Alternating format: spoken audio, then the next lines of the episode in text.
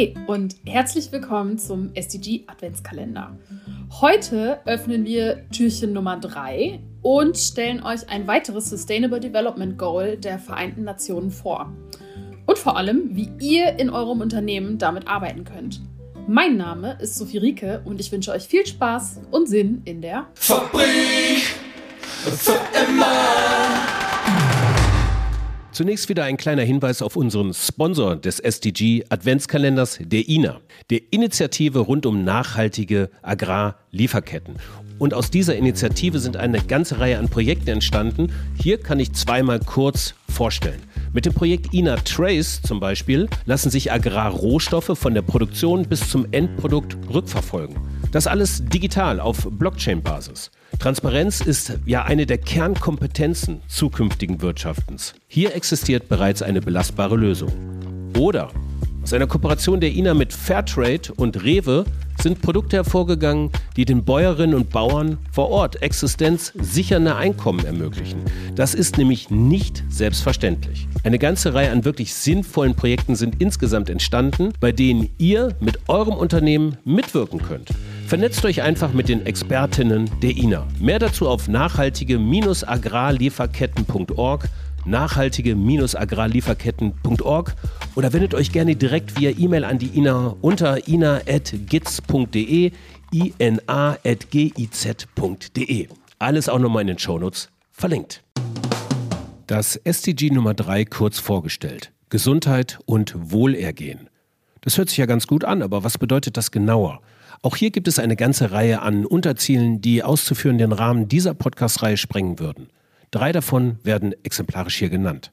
Erstens, die Sterblichkeit von Müttern und Kindern soll sinken und allen Mädchen und Frauen soll das Recht auf Selbstbestimmung in der Familienplanung zuteil werden. Zweitens, alle Menschen sollen vor übertragbaren Krankheiten wie AIDS oder Tuberkulose und auch vor nicht übertragbaren Krankheiten wie Krebs oder Diabetes geschützt werden. Drittens, alle Menschen sollen Zugang zu grundlegenden Gesundheitsdiensten haben, ohne in finanzielle Nöte zu geraten. Was das im unternehmerischen Kontext bedeuten kann, erzählen im Folgenden unsere beiden Expertinnen Sophie Rieke und Patricia Moog. Sophie? Ja, Frank, herzlichen Dank und hallo Patricia, schön dich zu sehen. Hi Sophie. schön, dass du da bist. Ja, bist du auch schon gespannt, welchen Fakt ich heute wieder mitgebracht habe? Ich bin mega gespannt, ob das wieder so ein äh, unfassbarer Fakt wird äh, oder ob es heute vielleicht mal was Fröhliches wird. Ja, es ist tatsächlich fröhlich, aber auch unfassbar. Und jetzt will ich dich auch gar nicht weiter auf die Folter spannen, denn er lautet, die Kindersterblichkeit ist seit dem Jahr 2000 global um 50 Prozent gesunken. Das ist, oh, endlich, danke. endlich Gerne. Fakt. ja, ne, man muss ja nicht immer nur schlechte Laune verbreiten. Genau. Aber genau. jetzt kommt natürlich die kleine Einschränkung, denn wir widmen uns heute einem SDG, das wirklich uns alle betrifft, die drei Gesundheit und Wohlergehen. Genau. Und das ist ja so ein SDG, wo es auch global so krasse Unterschiede gibt. Und ähm, meistens mangelt es halt an dem Zugang zu irgendeiner bezahlbaren ähm, Grundversorgung oder generell ist in meinem Land eine Grundversorgung überhaupt vorhanden, hm. auch wenn der Trend halt in Richtung Besserung geht. Ja, und äh, gut, wenn man jetzt mal vor die eigene Haustür guckt, bei uns hier in Deutschland haben wir ja glücklicherweise nicht so das Problem, einen Zugang zur Grundversorgung zu bekommen. Wenngleich es im System natürlich auch einiges zu reformieren gibt. genau.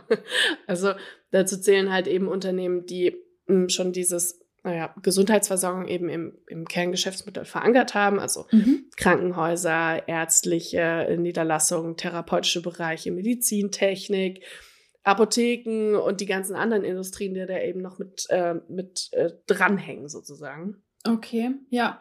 Ja gut, also diese Unternehmen äh, können an da schon mal ganz klassisch ansetzen, dadurch, dass sie halt per Geschäftsmodell komplett den Bezug haben. Der muss ja nicht erst hergestellt mhm. werden. Ja. Ähm, was kann denn speziell zu SDG 3 für einen Beitrag geleistet werden, wenn ich jetzt nicht ohnehin im Gesundheitswesen tätig bin oder da mein, mein Business mache? Genau, also wenn wir nicht dieses äh, im Kerngeschäftsmodell verankert haben, wo man natürlich auch noch mal viel machen kann. Das heißt ja nicht, wenn ich einfach schon ein Krankenhaus bin oder ähm, ein Medizintechniker, dass ich da nicht schon noch was dazu beitragen kann. Also die mhm, Unternehmen, ja, die könnten zum Beispiel auch noch ähm, eben äh, in äh, ja investieren in Innovation, ähm, Forschung betreiben, äh, Therapien entwickeln und so weiter für halt Krankheiten, die jetzt noch nicht äh, ja heilbar sind. Ähm, wenn wir dann halt auf ähm, Unternehmen schauen, die dieses Kerngeschäft eben noch nicht drin haben, ähm, da ist halt Arbeitsschutz so ein großes äh, Stichwort. Also ähm, ähm, wie sieht mein Arbeitsplatz aus und so weiter. Mhm, okay.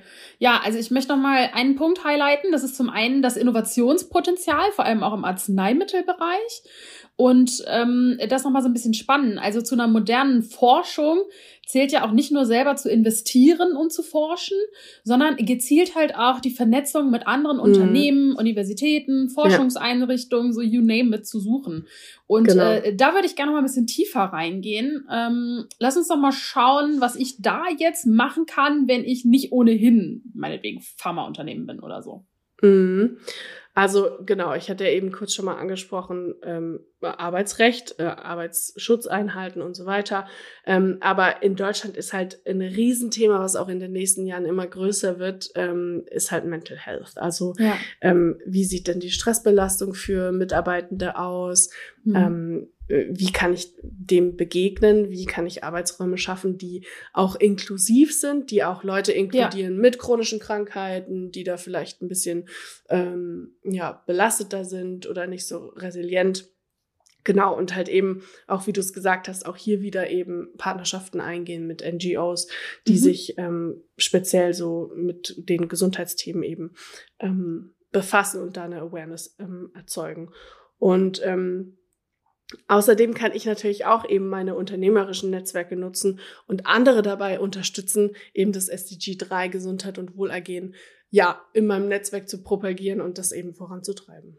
Ja, Amen. Also gerade diesen letzten Aspekt, den möchte ich echt nochmal highlighten, ähm, denn der gilt nicht nur für SDG 3, sondern eigentlich für alle SDGs. Und das Stichwort genau. an der Stelle lautet Nachhaltigkeit als Gemeinschaftswerk betrachten. Exakt. Und das hätte ich eigentlich äh, gar nicht schöner sagen können.